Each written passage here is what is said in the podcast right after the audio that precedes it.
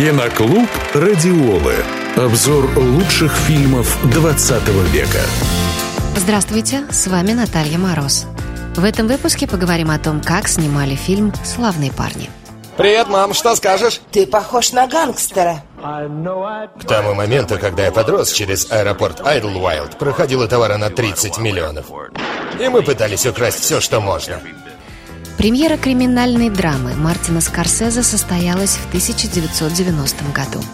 Экранизация романа Николаса Пеледжи «Умник» основана на беседах автора-репортера с бывшим нью-йоркским гангстером Генри Хиллом. Картина вышла в мировой прокат в один год с долгожданным продолжением серии фильмов о Доне Корлеоне «Крестный отец 3». Однако именно «Славные парни» надолго установили планку значительных гангстерских лент. По воспоминаниям Скорсезе он хотел, чтобы «Славные парни» смотрелись как трейлер. Цитирую. Нужно начать фильм с перестрелки и быстрее развивать сюжет, словно перед нами двухчасовой трейлер. Это единственный способ дать людям почувствовать тот возбужденный стиль жизни и дать им понять, почему такая жизнь многим нравится. Конец цитаты. Именно поэтому Скорсезе смешал множество жанров от итальянского неореализма, используя непрофессиональных актеров, до французского New Wave, стоп-кадры и комментирование за самим кадром. Казалось бы, в подобном кинопроекте нет места для актерских импровизаций, но Скорсезе позволял артистам экспериментировать во время репетиций, чтобы потом включить в окончательный сценарий самые удачные находки, переписав их в соответствии с тоном и языком текста. Обычная жизнь для нас была недопустима.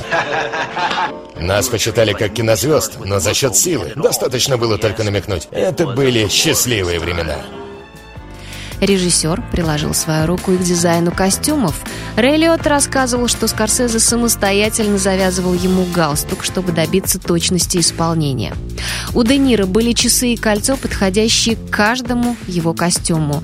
А Лоррейн Бракко настояла на том, чтобы драгоценности Карен, супруги главного персонажа, были настоящими, поэтому на съемках всегда присутствовала вооруженная охрана. Кстати, в кадре были и настоящие купюры. Де Ниро настаивал, что для полноты вхождения в образ должен держать в руках реальные деньги, даже если речь шла о сумме в несколько тысяч долларов.